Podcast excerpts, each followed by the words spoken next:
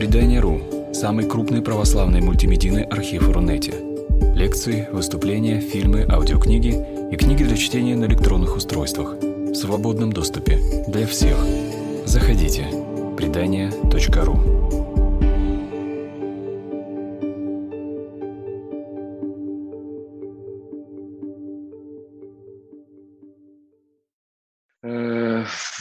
лучшем случае настороженное какое-то отношение, что что это за анонимные алкоголики такие, секта, не секта, какие-то американские дела, кто-то с юмором, кто-то помнит э, какие-то э, кадры из фильмов, где люди в комнатах встают в круг, берутся за руки и молятся какой-то непонятной молитвой. И вот такое, ну вот, мягко говоря, мутно, подозрительно, настороженное отношение. Э, притом э, в, при многих храмах есть какие-то общества трезвости, чисто такие православные, христианские. И, в принципе, аргумент всегда ну, один. Э, вот аргумент в разговорах о том, почему мы как-то вот с такой настороженностью относимся к анонимным алкоголикам, а вам что, Христа мало? Есть храм, есть э, значит, святые дары, есть таинство, Евангелие, службы, духовники, братья и сестры. Какие анонимные алкоголики? Зачем? Вот об этом, наверное, я бы сегодня и хотел поговорить, о том, что это, зачем, работает, не работает, опасно, не опасно. Итак, анонимные алкоголики.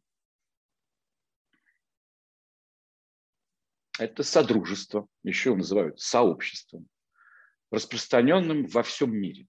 Э, зародилось Содружество анонимных алкоголиков э, в прошлом веке, в 30-х годах.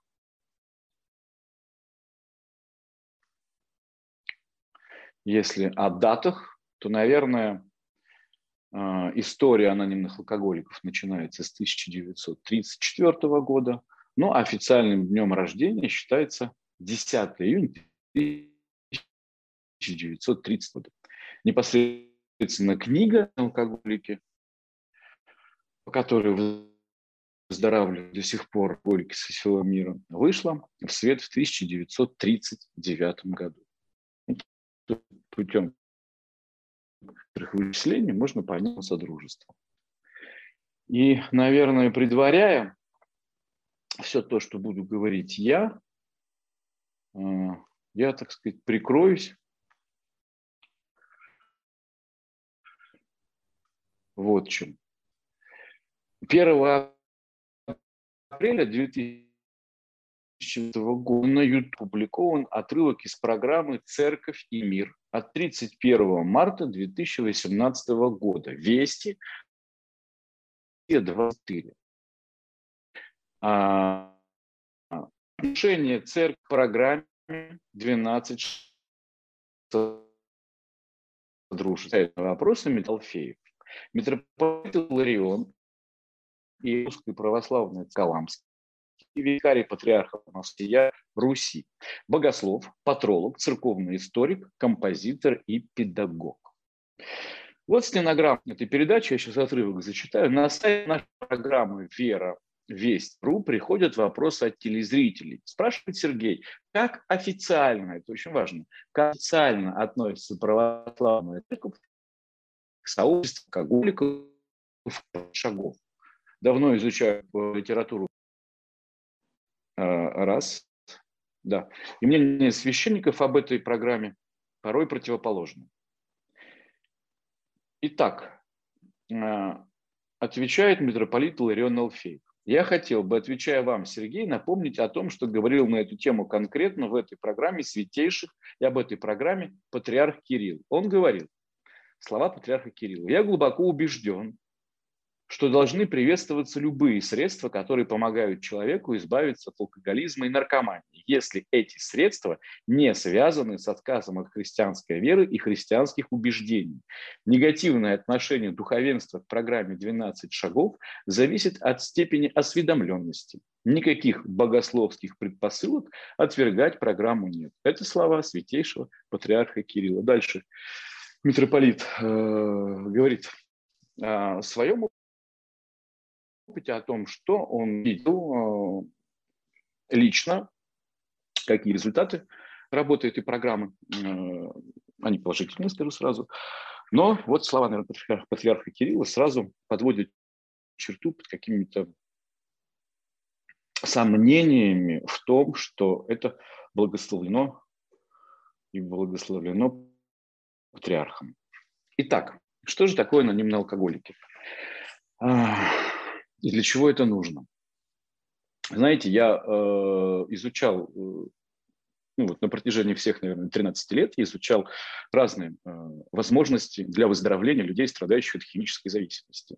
И я убедился в том, что, что какие бы медицинские центры, какие бы реабилитационные центры не практиковали э, подобное, подобный путь выздоровления, все они так или иначе используют программу 12 шагов анонимных алкоголиков. Об этом я поговорю позже, наверное, центром, сердцем книги «Анонимные алкоголики», э, сутью, смыслом э,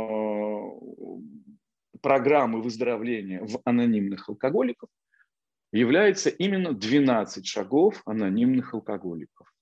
То есть есть содружество, сообщество анонимные алкоголики, это вот те самые группы, о которых я расскажу прямо сейчас, и программа выздоровления 12 шагов. Это не одно и то же. Итак, что же такое группы анонимных алкоголиков? Во всем мире я сейчас не готов э, привести точные цифры, но во всем мире, я не знаю, там в 150, в 200 странах, жалею сейчас, что не посмотрел эту информацию на сегодняшний день, но, в общем, действительно, во всем мире практически в каждом крупном и не очень крупном городе есть сообщество анонимных алкоголиков.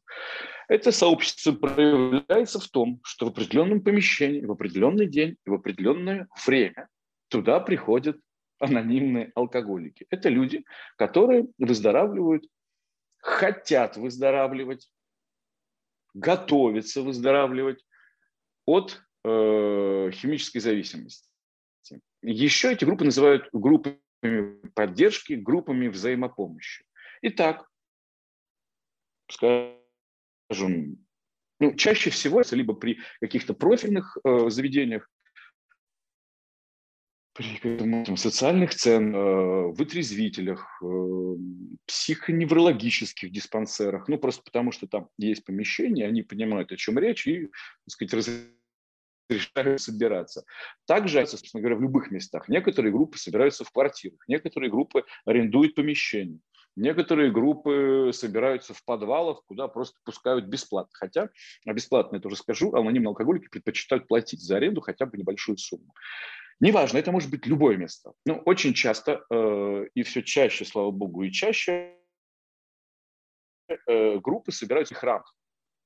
Но как-то, наверное, исторически сложилось, что все-таки э, это такая западная программа, и поэтому значительно проще было найти поддержку среди, там, например, там, католических или каких-то протестантских храмах. Они сразу радостно, без всяких разговоров эти помещения предоставляют. Однако на сегодняшний день и при многих православных храмах, э, и, скажем, вот при э, храме, в котором алтарничаю я, в Федоров, Федор, Федоровском соборе на Миргородской, есть группа анонимных алкоголиков, которая так и называется Миргородск. Так вот, э, это люди, которые ищут трезвой жизни. Опять же скажу здесь как психолог уже, что какую бы проблему ни пытался решить человек, и, знаете, мне кажется, что анонимные алкоголики начали практиковать то, до чего мы, до чего просто, так сказать, люди, не страдающие смертельным недугом, пока не дошли, не дозрели, но в руках у алкоголиков, наркоманов и других страждущих есть на самом деле бриллианты. Я уверен, что через некоторое время им воспользуются и люди, не страдающие так глубоко и сильно, как зависит. Так вот, э, какую бы проблему ни пытался решить человек, оставаясь наедине со своим, он эту проблему решить не может. В бульоне, в котором он варился до того и употреблял или переедал, или ютер, ну, или страдал еще каким-то образом, не поменяв вот этот суп, не поменяв дух среди привычных э, моделей поведения, среди людей э, привычных. То есть все сложилось под определенный образ жизни. И оставаясь в этой позиции, поменять э, свое поведение вопреки всей вот этой вот сложившейся истории невозможно. Ну, если не чудо, бывают, бывают, конечно, такие какие-то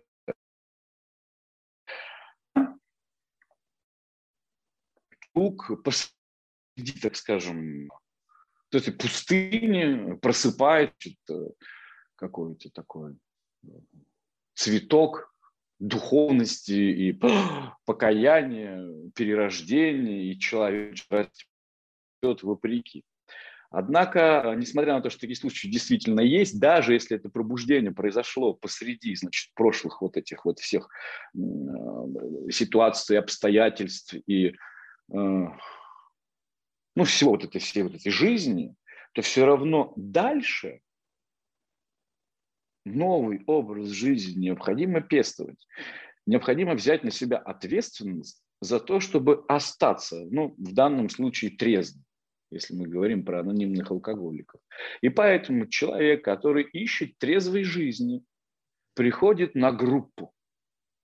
Что такое группа? Группа – это собрание людей, идет эта группа, идет эта встреча, это собрание от часа до часа 30. То есть, в принципе, каждая группа может решать, э, какое время она будет заседать. В определенном формате. То есть это не то, что мы собрались, стали пить чай и болтать, о чем попало. Нет. У этой группы есть правила. Есть ведущий, который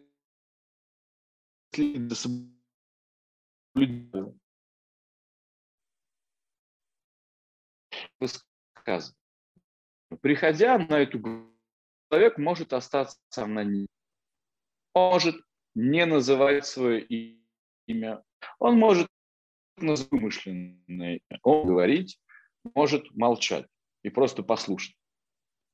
Никто его не будет к чему-то призывать, навязывать какое-то мнение или какую-то модель поведения, чему учить, это на группах какие ну, запрещено и не практикуется. На группу может прийти любой алкоголик. Единственным для того, чтобы считать членом анонимных алкоголиков и посещать эти собрания. Единственным условием является желание бросить пить. Точка. Более того, на группу могут приходить даже нетрезвые алкоголики. Такое бывает. Человек еще не остановился в употреблении, однако все-таки он очень это хочет сделать. И прям не знает, куда ему идти больше, идет на группу анонимных алкоголиков. Бывает так, что человек какое-то время оставался трезвым, потом сорвался, бухает, хочет обратно трезвую жизнь, но никак не может остановиться, и он идет на группу анонимных алкоголиков. Э, есть условия, такой человек может посещать собрания, но он не может высказываться. Что же на самих собраниях? На собраниях трезвые алкоголики делятся силой, опытом и надеждой. Вот, в принципе, точка. Трезвые алкоголики встречаются друг с другом и видят трезвость не только в зеркале, а еще и в глазах другого человека. Кроме того, у каждого алкоголика ну, жизнь, жизнь обычного человека за стенами э, этих комнат. И в этой обычной жизни есть обычные человеческие проблемы. связанные с работой, с отношениями, с детьми, с финансами, со здоровьем. И все эти проблемы как-то нужно переживать. Где-то нужно получать поддержку, где-то нужно получать опыт, где-то нужно получать, да порой просто какое-то понимающее молчание. И когда люди собираются в группу, ведущий озвучивает какую-то тему, ну, например, там, не знаю, обиды. Вот тема сегодняшней группы – обиды. И у каждого человека есть возможность высказаться на эту тему. Причем, что важно, высказаться не в плане о том, я такой обидчивый, меня все обижают, там, да, и как тут пожаловаться, а именно поделиться опытом решения проблем. И человек говорит, да, вот, ну, если у человека есть такой опыт решения вопроса с обидами, есть какой-то опыт проживания этих обид или прощения, он этим опытом делится. Он говорит, да, так и так-то. Обиды, я вот обижался, потом вот делал то-то, делал то-то, делал то-то, ничего не помогало, потом стал делать это. И вот на сегодняшний день обид в моей жизни стало меньше, например. И придя на группу в каком-то, скажем, состоянии душевного беспокойства, послушав других алкоголиков, которые имеют такие проблемы, как и я, имеют же неуверенность, такую же, может быть, э, растерянность от того, что происходит в жизни. Но тем не менее, что да, они такие же, как я, но, может быть, сегодня в их глазах, в их жизнях, в их опыте я вижу свой следующий шаг, я вижу решение проблем. Может быть, я что-то для себя, может быть, что-то мне не подойдет. Я еще раз повторю, каждый высказывающийся на группе анонимных алкоголиков говорит о себе запрещены высказывания «а вот я читал в одной книге», запрещены высказывания «а вот один святой говорил». Это не лекция, это не доклад. Мы делимся только своими силами, опытом и надеждой. Так сформулировано в преамбуле анонимных алкоголиков. И ведущий имеет возможность позвонить в колокольчик и прервав, и прервать какого-нибудь э, особо рьяно цитирующего какие-нибудь книги ученых или святых отцов человека. Если на группу приходит новичок, а, собственно говоря, наверное, главная цель группы, вот если сформулировать главную цель группы, это несение идей трезвости и встречи новичка. То есть если на группу попадает новичок, человек, который только хочет стать на путь трезвости, или вот он буквально день-два трезвый и не знает, как жить дальше, то все внимание группы концентрируется на том, чтобы этот новичок услышал в высказываниях уже более опытных ал- алкоголиков э- что-то, что позволит ему зацепиться умом, зацепиться сердцем, зацепиться жизнью наверное, так сказать будет справедливо, потому что для многих алкоголиков и наркоманов вопрос пить или не пить, употреблять или не употреблять – это вопрос жизни и смерти. Итак, алкоголики на группах делятся друг с другом силой, опытом и надеждой. Ну, наверное, большинство из вас смотрели «Бойцовский клуб», там э, в начале фильма показаны, показаны такие группы. И показано, что э, э, вот этот вот принцип э, групповой работы, принцип содружества и 12 шагов анонимных алкоголиков дальше взяли и другие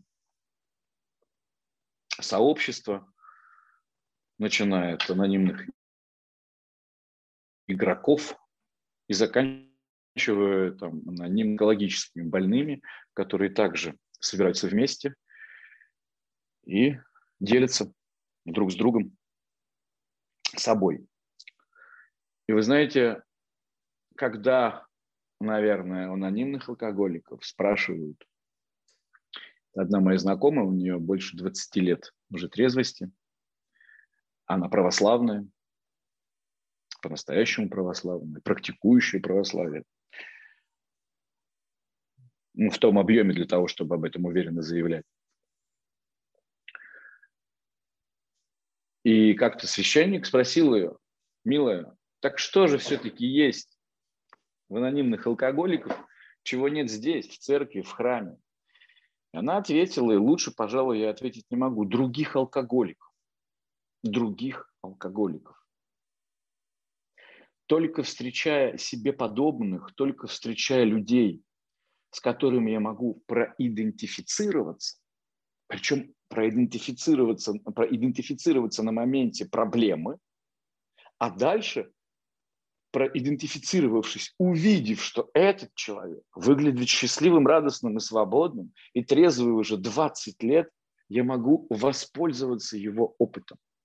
Когда алкоголик приходит к наркологу, когда он приходит к психологу, когда он приходит к психиатру, когда он приходит, простите, к батюшке, и все эти люди замечательные специалисты, искренне пытаются ему помочь, вот смотрит на него запойный алкаш или наркоман, который торчит уже десяточку. Вот смотрит он в глаза батюшке, психологу, наркологу или психиатру и думают, да что ты понимаешь в том, о чем ты говоришь? Как ты вообще можешь об этом говорить? Ты даже не врубаешься в то, что я сейчас чувствую. Однако, когда такой человек видит напротив себя другого человека, и из уст этого человека звучит история еще похлеще моей, то в этих глазах я вижу выход, я вижу победу, я вижу возможность пойти дальше. Только алкоголик может убедить алкоголика. И как убедить? Не в смысле, эй, давай, делай то, делай это. Я еще раз повторю, этого в анонимных содружествах нет вообще. Анонимные алкоголики, анонимные наркоманы говорят только о себе. Они говорят, я бухал, я торчал, я продал квартиру, я потерял семью, я оказался в больнице, потом что-то произошло, я стал ходить на группы, я стал выздоравливать, помогать другим, посещать городские наркологические больницы и помогать другим наркоманам. Я устроился на работу, я возместил ущерб, я попросил прощения у бывшей жены, я стал общаться с собственной матерью, я нашел хорошую работу, я снова женился и сегодня приехал сюда на Мерседесе. Я 20 лет трезвый, счастливый человек. Если хотите, ну, я могу э, рассказать, что я делал, и если хотите, ну, вы можете попробовать тоже. И вот это работает. Человеку нужен человек. А когда, знаете, я спросил как-то у, у наркомана какого-то, ну почему ты не ходишь в храм? Сейчас я этого коснусь, наверное, да, камня преткновения для верующих людей очень часто камень преткновения, да, вот некая духовная сторона этой 12-шаговой программы. И здесь прям такие ой-ой-ой, что за духовность, что за Бог, как мы его понимаем. Не-не-не-не, у нас Господь Иисус Христос, и все. Сейчас я об этом скажу подробнее. Так вот, когда я спросил у наркомана, и действительно программа «12 шагов» говорит о высшей силе, о Боге, потому что без этой высшей силы, без Бога решение проблемы химической зависимости, к сожалению, невозможно. Так вот, э, чего? Почему ты не идешь в храм? Чего там тебе будет не хватать? Ну, то, что ты получаешь. Ну, и он сказал, что я был в храме, я ходил, я пробовал, я старался.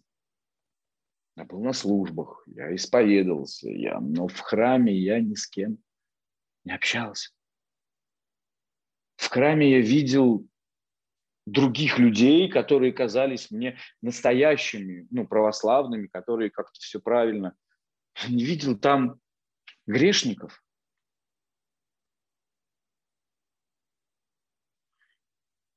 Там не собирались в круг или не в круг, или в другом. Там не общались и не рассказывали честно друг другу о том, что со мной происходит сейчас. Потому что э, в содружестве анонимных алкоголиков на первом месте стоит честность. И люди открываются друг другу. Люди открываются друг другу.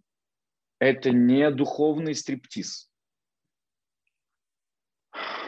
Это необходимость. Потому что, возможно, люди независимые могут себе позволить носить с собой обиду, боль, вину, ну, еще что-то, да, чувства какие-то сильные, разрывающие, то зависимый не может себе этого позволить. Чувства, сильные чувства, злоба, обида,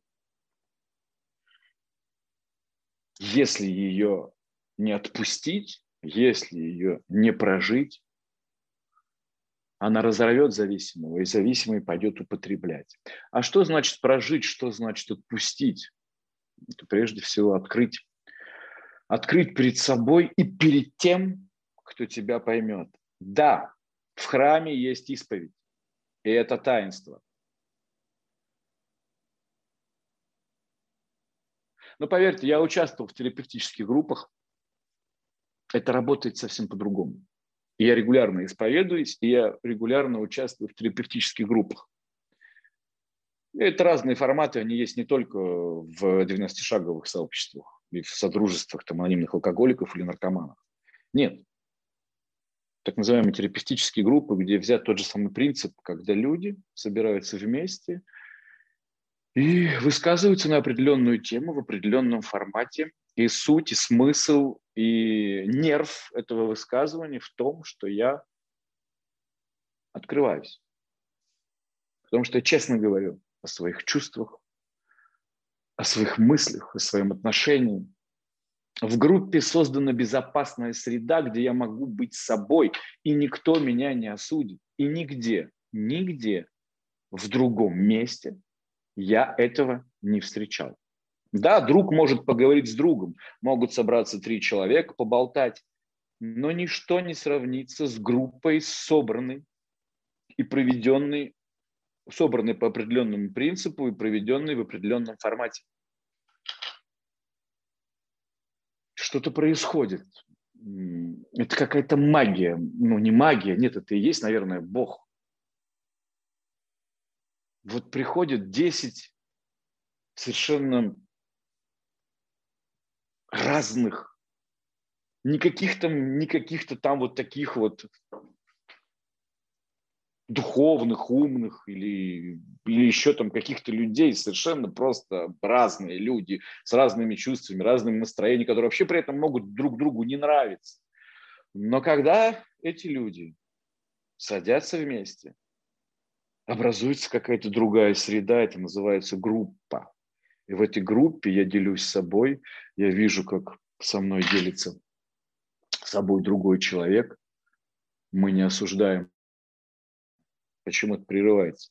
Так вот, э, говорят, что и, ну, есть такая практика у анонимных алкоголиков, анонимных наркоманов, что, в принципе, если человек желает не употреблять, ему достаточно достаточно. Ежедневно посещать собрания. Ну, такая вот история. То есть, э, в принципе, посещение группы снимает какой-то вот эту вот какую-то такую вот тягу, подчиняясь которой человек идет и делает то, чего делать бы не хотел. Многие остаются трезвыми, только посещая группы. Однако ведь у пьянства, у наркомании есть предпосылки, и, как говорят в этих содружествах, что алкоголизм, наркомания, зависимость – это не проблема, это симптом проблемы. А сама проблема находится вот здесь, вот между ушей. То есть человек, в чью жизнь интегрирован алкоголь или наркотики,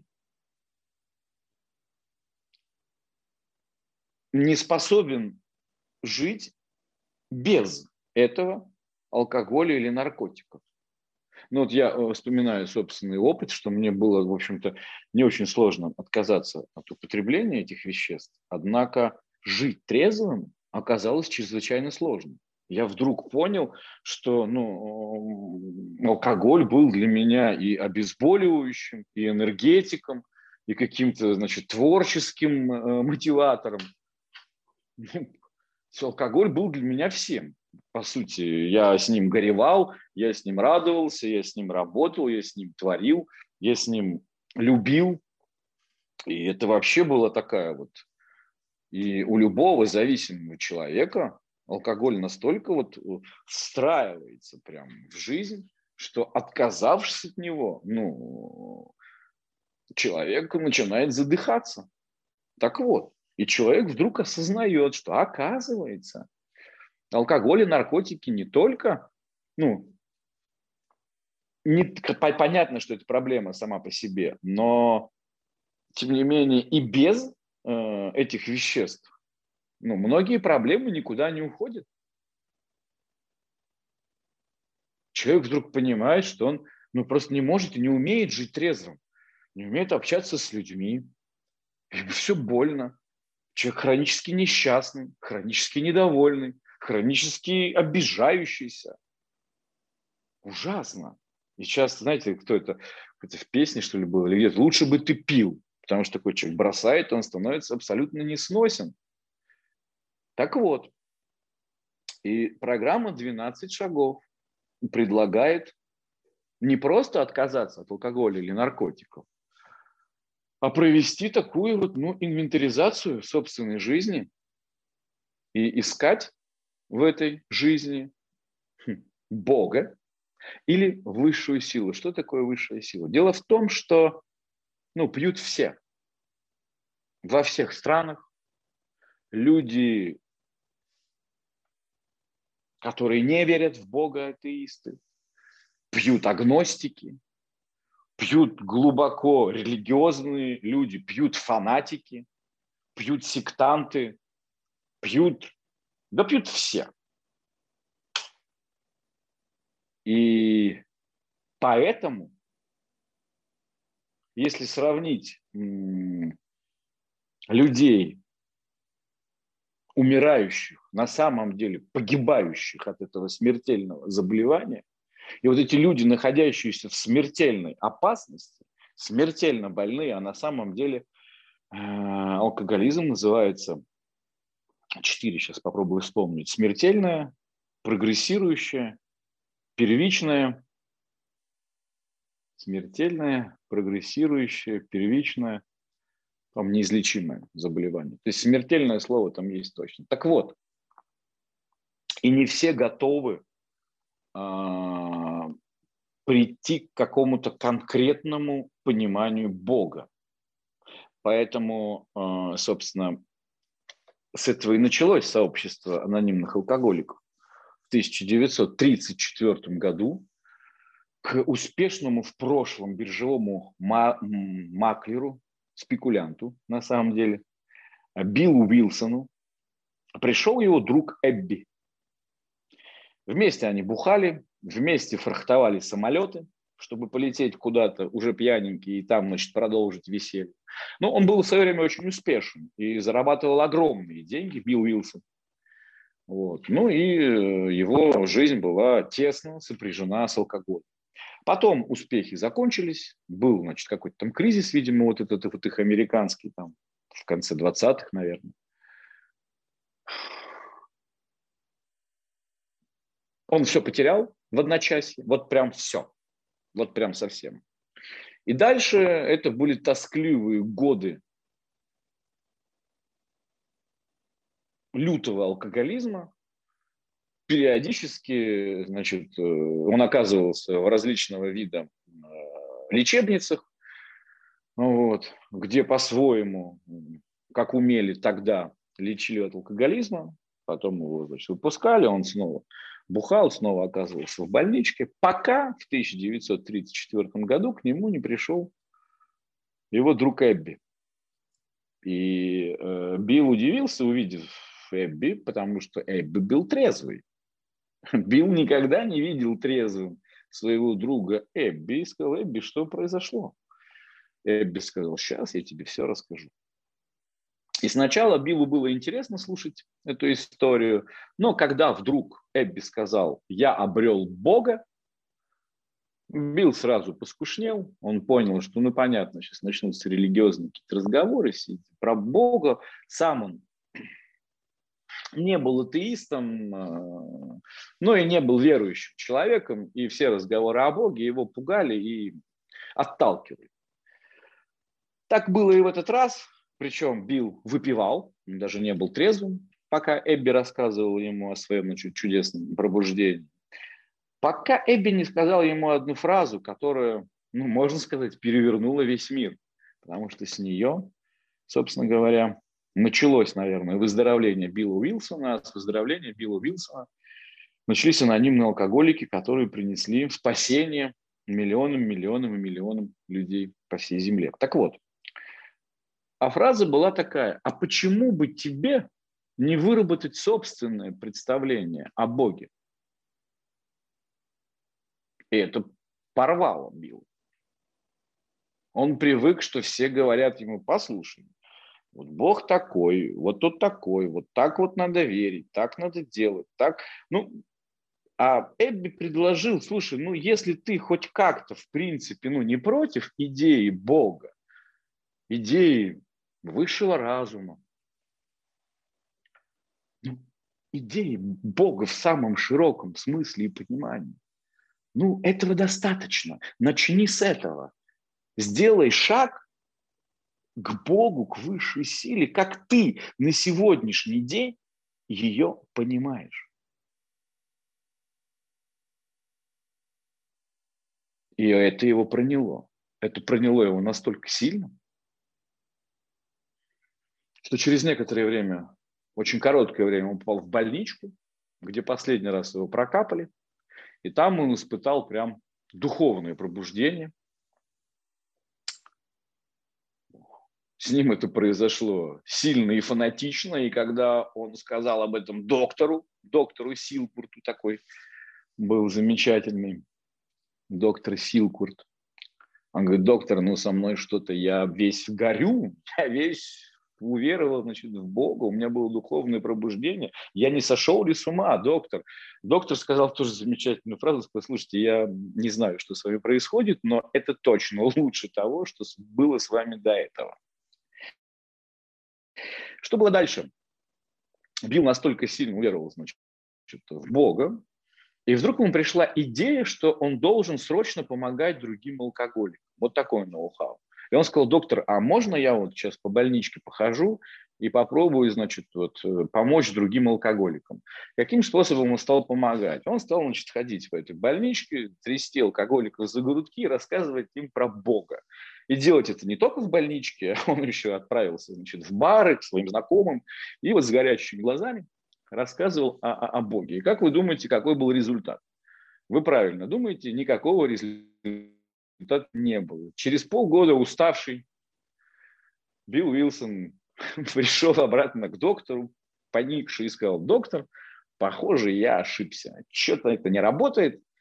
Это была неправильная идея. Я никому не помог. Доктор Силкрут был мудрым человеком. Он сказал, подожди, Билл, ты не прав. Ты помог одному человеку. Он остался трезвым. Кто? Спросил Билл. Ты сам. И так было заложено первый, наверное, работающий принцип анонимных алкоголиков.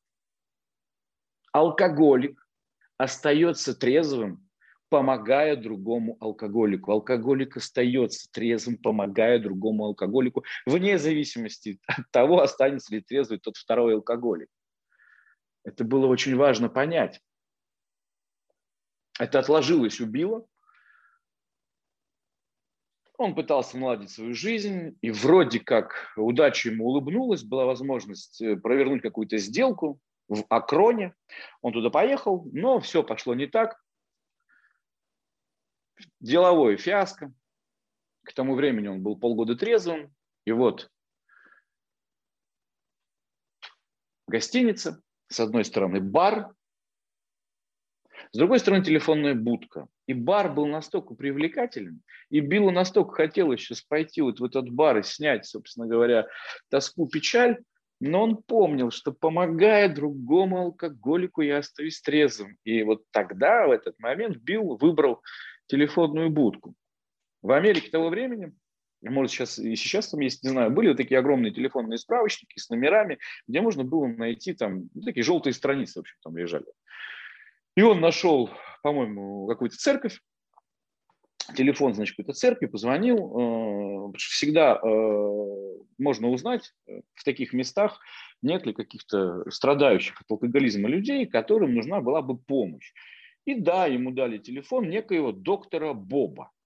Доктора Боба. Это второй вот их двое. Билл Уилсон и доктор Боб. Доктора Боба, который на самом деле был доктором, и, значит, вот привухивал. Серьезно. Ну вот. Доктор Боб согласился встретиться с Биллом и проговорить с ним, поговорить с ним 15 минут. В результате они проговорили до ночи, и Боб остался трезвым. После этого он еще разочек, правда, выпил, но в принципе он остался трезвым. Почему? Билл Уилсон рассказал Бобу в этот раз не о Боге, доктор Боб был сильно верующим человеком, он был настоящим христи... христиан... Христи... христианином. И даже известен факт, что он на обложке Библии писал клятву своей жене, что он не будет пить больше. Ну, клятву это он нарушал.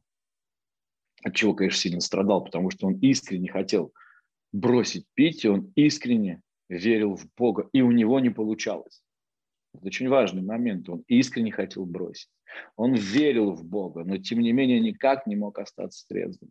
До момента, пока к нему не приехал Билл Уилсон и не поговорил с ним. О чем же говорил ему Билл Уилсон? А Билл Уилсон рассказал ему о себе.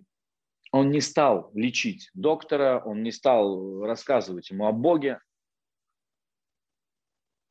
Он сказал, я алкоголик. Я бухал, я бухал страшно я потерял то, я был здесь, я лечился там-то, я хотел наложить на себя руки. Он рассказал о себе. И доктор Боб узнал себя в рассказе Билла, случилось какое-то чудо идентификации. А дальше, после того, как идентификации произошла, Билл предложил решение проблемы алкоголизма. А решением проблемы алкоголизма была помощь другому алкоголику. В 12-шаговой программе это и есть 12 шаг.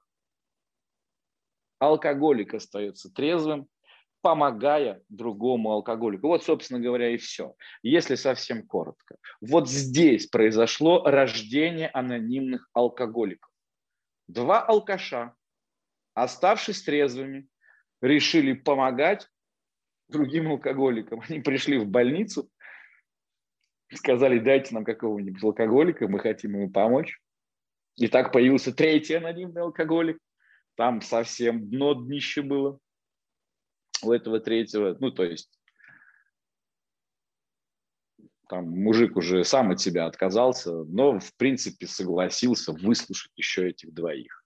Они ему, значит, двинули о себе, о решении, о высшей силе. Это очень важно, ну, потому что в моменте выздоровления от химической зависимости, как я сегодня уже говорил, обращение к высшей силе совсем необходимо. Но для того, чтобы не пугать людей каким-то определенным видением этой высшей силы, потому что, в принципе-то, люди достаточно... Ну, попробуйте рассказать о Боге кому-то из знакомых, даже не алкоголику и наркоману, а человек, который пьет или употребляет, он вообще к этим историям относится очень агрессивно, я бы даже сказал. Так вот, поэтому говорят, слушай, тебе не нужно даже верить в Бога. Там даже такой вопрос есть. Готов ли ты поверить, что есть что-то, что может тебе помочь? Готов ли ты поверить? И даже этой готовности достаточно для того, чтобы процесс начался. Чуть-чуть забегая вперед, скажу, что я знаю очень многих анонимных алкоголиков, которые изначально были вообще против идеи Бога, потом прижатые к земле, я сейчас имею в виду могильной земле, химической зависимостью, они были вынуждены, ну реально, вот они припертые к земле, были вынуждены сказать, ну, блин, ладно, если это единственный вариант, ну, хорошо, ну, если ну, только так вот смерть или высшая сила, ну, типа, хорошо, ладно, мы готовы поверить, что есть сила более могущественная, чем мы. Так вот, маленькими шажками эти люди доходили до храма.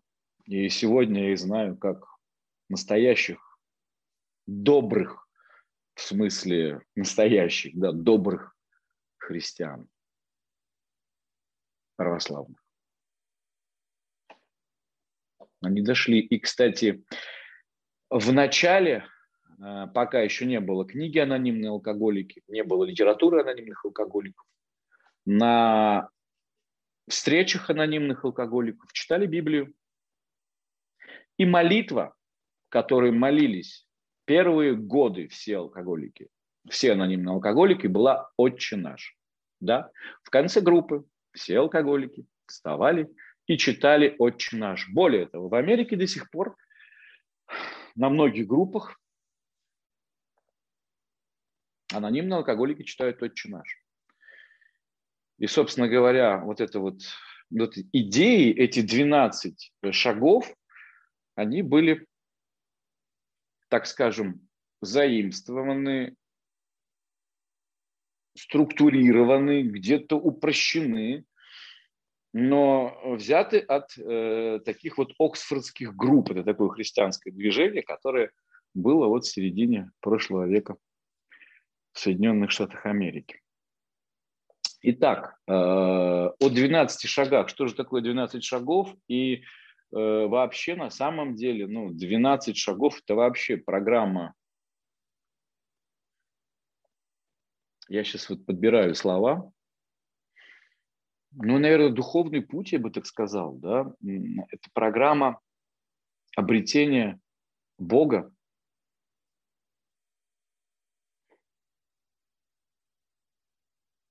Двенадцать шагов, я сейчас хочу прокомментировать, время подходит к концу.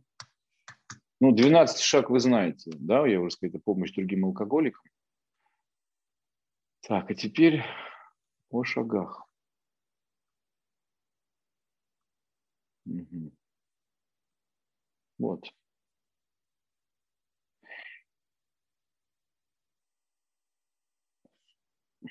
Здесь нет ничего противоречащего христианству, православию. А наоборот, знаете, как это часто называют, духовным детским садом. Духовным детским садом. То есть такой вот некой начальной э, ступенью в движении к Богу, вот такая прям кашка. Кашка не в смысле э, чего-то не того, а в смысле чего-то, для чего пока не нужно иметь острых и больших духовных зубов. Итак, шаг первый. Мы признали свое бессилие перед алкоголем, признали, что потеряли контроль над собой. Первый шаг. Ребят, это очень круто. То есть прежде всего алкоголику который приходит на группу, который готов воспользоваться этой помощью, надо признать бессилие. Но ведь наша встреча с Богом, со Христом начинается именно с этого, с признания бессилия. Я не могу. Ну, я, ты можешь, Бог. Вот признать бессилие, признать, что тот я, который был раньше, не справится, что я без помощи твоей, Боже, не обойдусь. Причем, а, второе, пришли к убеждению, что только сила более могущественная, чем мы, может вернуть нам здравомыслие. То есть в первом шаге мы сказали, ну, я не могу, я сдаюсь, да, это такая капитуляция перед проблемой, потому что большинство алкоголиков же пытаются решить проблему, научиться пить, пить меньше, пить не то, пить слабое, пить крепкое, пить дорогое, не пить в будни, пить только в отпуске, да, то есть так или иначе они решают проблему. А вот здесь предлагается сдаться, что я не справился, не решил. Но это не просто я сдался и умер, да? а есть второй шаг. Пришли к убеждению, что только сила более могущественная, чем мы, может вернуть нам здравомыслие. И здесь даже речь пока не о Боге. Речь идет о том, что я выхожу за рамки собственного опыта. В данном случае, даже если я такой вот алкоголик, который решил бросить пить, и у которого пока это собственными силами не получилось, я могу прийти на эту группу, увидеть людей, которые трезвые многие годы, и сказать, слушайте, я не знаю как, вы мне скажите как, да, то есть это такая позиция, в которой я готов признать свою некомпетентность, но на этом не остановиться, а сказать, окей, а как тогда, да, обратиться за помощью, это второй шаг. Шаг третий. Приняли решение перепоручить нашу волю, нашу жизнь Богу, как мы его понимали. Вот это вот. Обо что бьются но священники, которые, к сожалению, не взяли на себя труд прояснить этот вопрос глубже, да, как мы его понимали. Я всегда привожу такой пример. Вот у меня трое детей. У меня дочке 9, сыну 15 и дочке 18. Вот если ее спросить, о Никите Плащевском, о папе о вашем, расскажите. Это будут три разных рассказа. И они все три будут искренними. Это будет рассказ девятилетнего ребенка, 15-летнего подростка и 18-летней девушки. Это будут три разных рассказа. Все они по-разному понимают папу. И у нас с вами, согласитесь, мы все по-разному понимаем Христа, мы все согласны в том, что Господь Иисус Христос. Но тем не менее, у меня личный опыт отношения с Господом, у вас личный, и у него личный, а у кого-то, может быть, его вообще нет. Потому что у младенца это на уровне теплой сиси. Вся высшая сила. Теплая сиси, которую нужно сосать. А потом, возможно, лет через 60 этот человек напишет гениальное стихотворение о матери, но пока только Сися. И, собственно, в отношениях с Богом точно так же. Человеку предложено.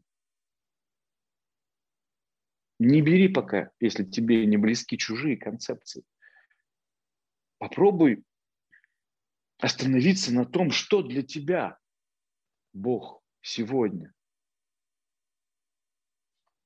приняли решение припоручить нашу волю, нашу жизнь Богу, как мы его понимали. Ну, то есть, если, например, совсем атеист не готов признать никакую концепцию Бога, но тем не менее понимает, что есть вот анонимные алкоголики, они реально трезвые, а я нет. Поэтому я обращаюсь к анонимным алкоголикам за помощью, и в третьем шаге приняли решение перепоручить нашу волю, жизнь Богу, как мы ее понимали. Если для меня вот сейчас высшая сила – это группа анонимных алкоголиков, то я спрошу их, что делать, и буду делать, что они скажут. То есть не просто признать бессилие, обратиться за помощью, а еще эту помощь принять, а это значит начать практиковать предложенные меры, ну или как сказать, действия. Смотрите, шаг четвертый. Глубоко и бесстрашно оценили себя и свою жизнь с нравственной точки зрения. Ну, по сути, если вот говорить нашими а, христианскими, да, православными а, понятиями, да, то человеку предложено поработать над генеральной исповедью. Представляете, как круто. Вот такой человек, потому что тут ну, все это написано да, в книге. Почему? Потому что человек вот с этим спудом боли, обиды, ну вот этих всех вот чувств, да и собственных косяков, и чувства вины зачастую в этих всех, значит, списках э, на первом месте. С этой болью, вот если одним словом, он реально не может оставаться трезвым. Ну, от этой боли надо как-то избавиться. И по определенной методике человеку предлагается определенная письменная работа, что очень важно. Там, ты отвечаешь на определенные вопросы, составляешь определенные списки. Это потрясающая история. Это очень интересная работа. В результате которой алкоголик просто... То есть если до этого момента у него были виноваты все вообще, вообще все, начиная от Путина, Ельцина, Горбачева, которые там страну развалили, и Ленина, который вообще все это затеял. Вот кто виноват во всем. Ну, понятно, что сейчас, естественно, это Трамп и Зеленский нам мешают жить. Не говоря уже о губернаторах, пандемии и так далее. Вот они.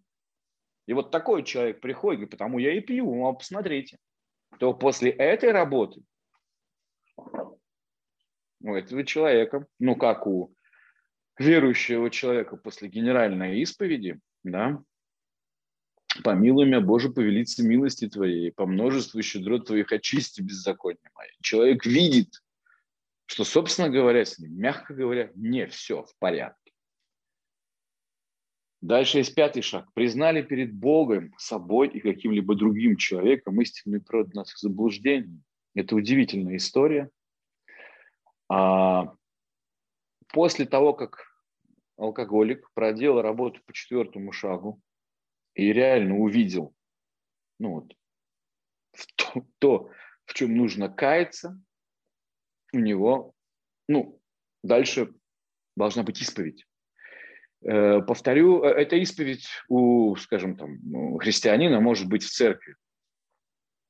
Однако, так как, э, опять же, алкоголики в начале, по крайней мере, пути, в подавляющем большинстве, к сожалению, не церковные люди или люди совершенно разных конфессий.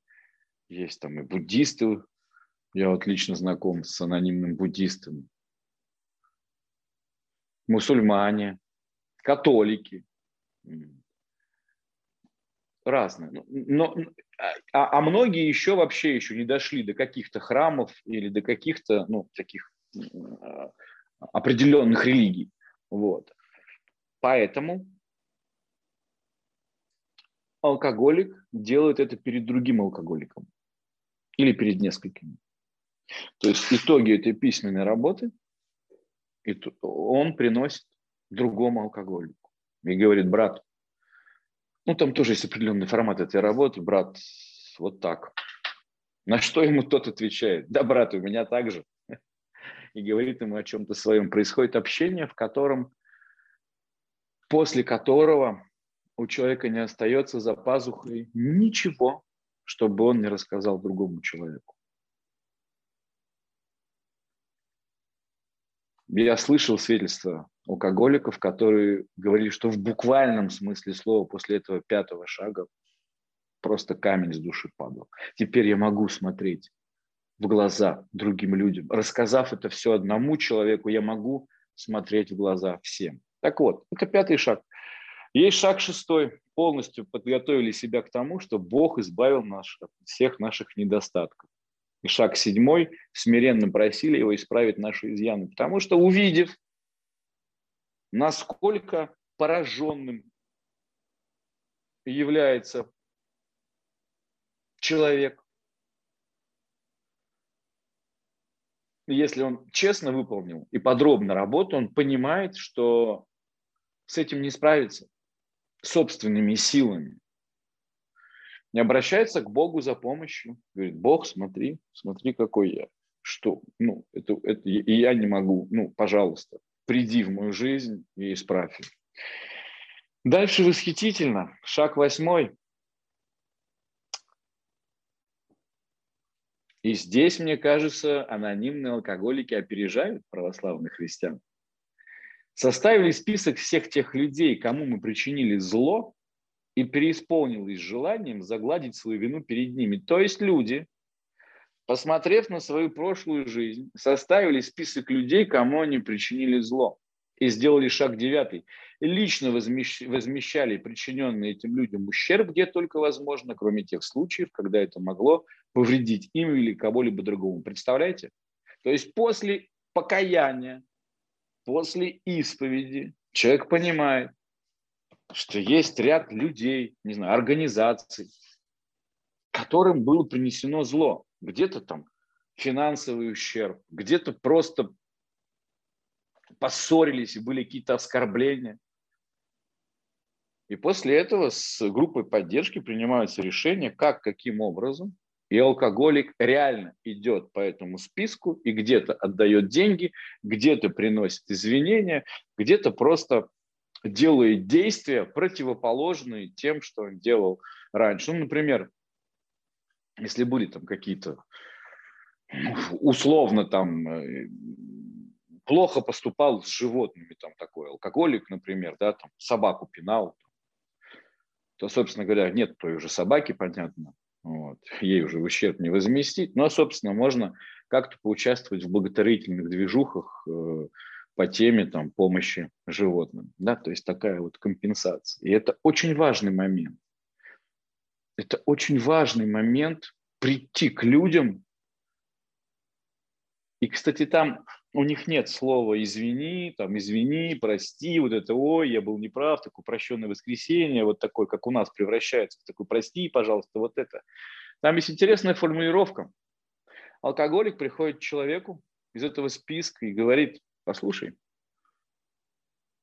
ну, я был несправедлив к тебе, я причинил тебе боль, мне жаль. И дальше, как я могу это исправить? Если могу, скажи как. Круто, да? Не просто прости, извини, смс-ку там в этом прощенное воскресенье. Если я могу это исправить, скажи мне как. И дальше просто надо слушать. Многие люди говорят, да что ты перестань, о чем речь, я и забыл там, ну и прекрасно. А кто-то может сказать, да, мне очень было больно, я переживал. Кто-то может сказать какую-то глупость, отдай мне квартиру. Но это совершенно не значит, что надо кинуться и отдавать квартиру. Да? Это вопрос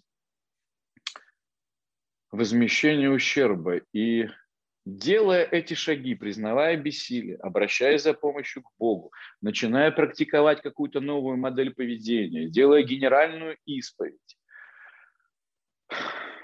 генеральную, я сейчас имею в виду, нет, да, открывая все это другого человеку, молясь Богу, возмещая ущерб. Потихоньку состояние алкоголика начинает меняться. Вот тут в чем дело. Налаживаются отношения с самим собой, с другими людьми, с Богом. Шаг десятый. Идеальных людей не бывает. Поэтому шаг десятый. Продолжали самоанализ. И когда допускали ошибки, сразу признавали это. Как бы человек ни старался жить идеально и безошибочно, все равно, ну, все равно ошибки будут случаться. Так вот здесь важно отслеживать эти ошибки и тут же их исправлять. Признаваться и исправлять. Шаг одиннадцатый. Стремились путем молитвы и размышления углубить соприкосновение с Богом, молясь лишь, слушайте, как красиво, молясь лишь о знании Его волю, которую нам надлежит исполнить, и о даровании силы для этого. Да, анонимные алкоголики молятся. Да, часто это не православные молитвы, это молитвы своими словами. Это молитвы из книжки анонимных алкоголиков. Но это не значит, что это не искреннее, не настоящее обращение к Богу.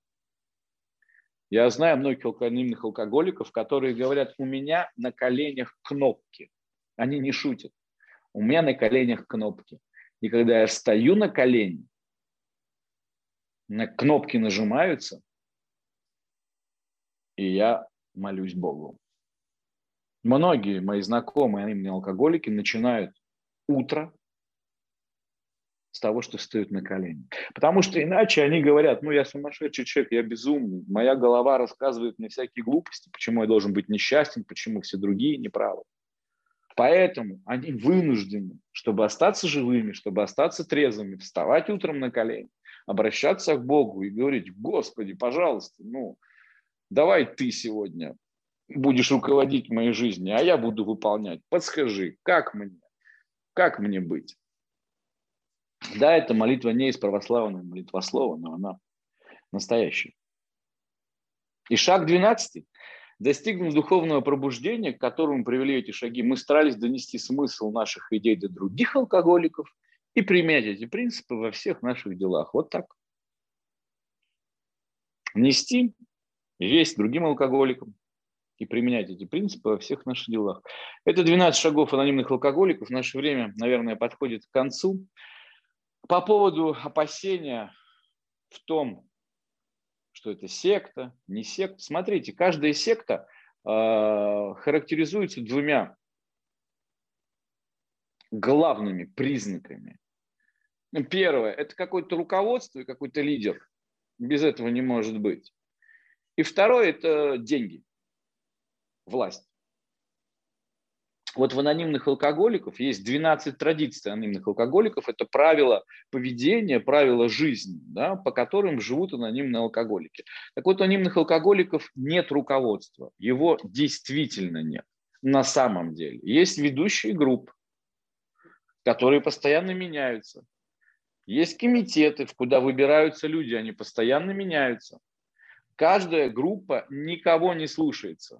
Ей не нужно выполнять какие-то правила или законы, пересылать куда-то деньги, в чем-то участвовать. Никакой алкоголик не обязан оставлять о себе информацию и не обязан делиться никакими деньгами. Да, в конце группы по кругу идет шляпа. Кто-то кладет 10 рублей, кто-то 100, кто-то ничего не кладет. И никто не спросит, положил ты сегодня в шляпу деньги, не положил. Алкоголики на самообеспечении. Они не принимают денег со стороны.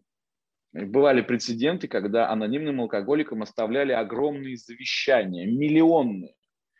Что делали анонимные алкоголики? Отказывались, потому что они четко понимали, как только появятся бабки, мы все умрем. Поэтому денег в анонимных алкоголиков нет. Точно так же, как и власти. Туда вообще не имеет смысла приходить ни зачем, кроме как за трезвостью. Смерть – хороший воспитатель. Анонимные алкоголики, анонимные наркоманы имеют небогатый выбор. Умирать дальше в огне употребления, либо выздоравливать. И под этим, собственно говоря, под присмотром этого воспитателя, они соблюдают эти правила, они соблюдают эти традиции и выздоравливают. В Соединенных Штатах Америки анонимные алкоголики не только признаны государством, они чрезвычайно государством поддерживаются. На группы анонимных алкоголиков отправляют из судов. Ну, в общем, прям И я могу сказать точно, так как я сам работаю в э, реабилитациях, Пожалуй, нет сегодня ни одной вменяемой реабилитации. Я сейчас есть такие реабилитации, что мама не горюй, даже вам лучше ну, не рассказывать об этом. Ужасные, принудительные, прямо с насилием и ужасом. Понятно, не до 12 шагов. Какими там губы работы работают, помогающая людям, так или иначе, в той или иной мере, используют принципы 12 шагов и групповую терапию. Никуда от этого не деться. И сначала, особенно, ну так скажем, э, в первое время, когда анонимные алкоголики появились в России, многие храмы пытались, э, так скажем, адаптировать программу 12 алкоголиков, ой, 12 алкоголиков, 12 шагов анонимных алкоголиков – под православие но называется словами, чтобы не было ничего американского, не было там никакой этой синей книги, а мы, значит, как-нибудь уж тут сами разберемся. Ну, все это достаточно убого, на самом деле, выглядело и не очень работало. Как только, ну, появляется какая-то конкретная, понимаете, ну, здесь принципиально то, что никто тебя не заставляет делать в каком конкретном формате, понимаете? Ну, никто. В том-то все и дело. Здесь только есть опыт, который ты можешь взять или не взять. И единственное условие. Не нужно знать никаких определенных молитв, не называть Бога по имени. Ты, если хочешь бросить пить, приходи к нам. Мы тебя любим. Это единственное условие. А, а потихоньку ты сам разберешься, и, возможно, когда-нибудь ты назовешь Бога по имени,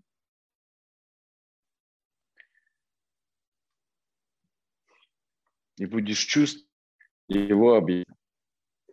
Но ты это сделаешь тогда, когда будешь готов. Как нравится какое-то навязывание самых прекрасных вещей. Человек, который последние 10-20 лет бухал, тут же зажимается. И... Ну, в общем, эффективность у этого невелика.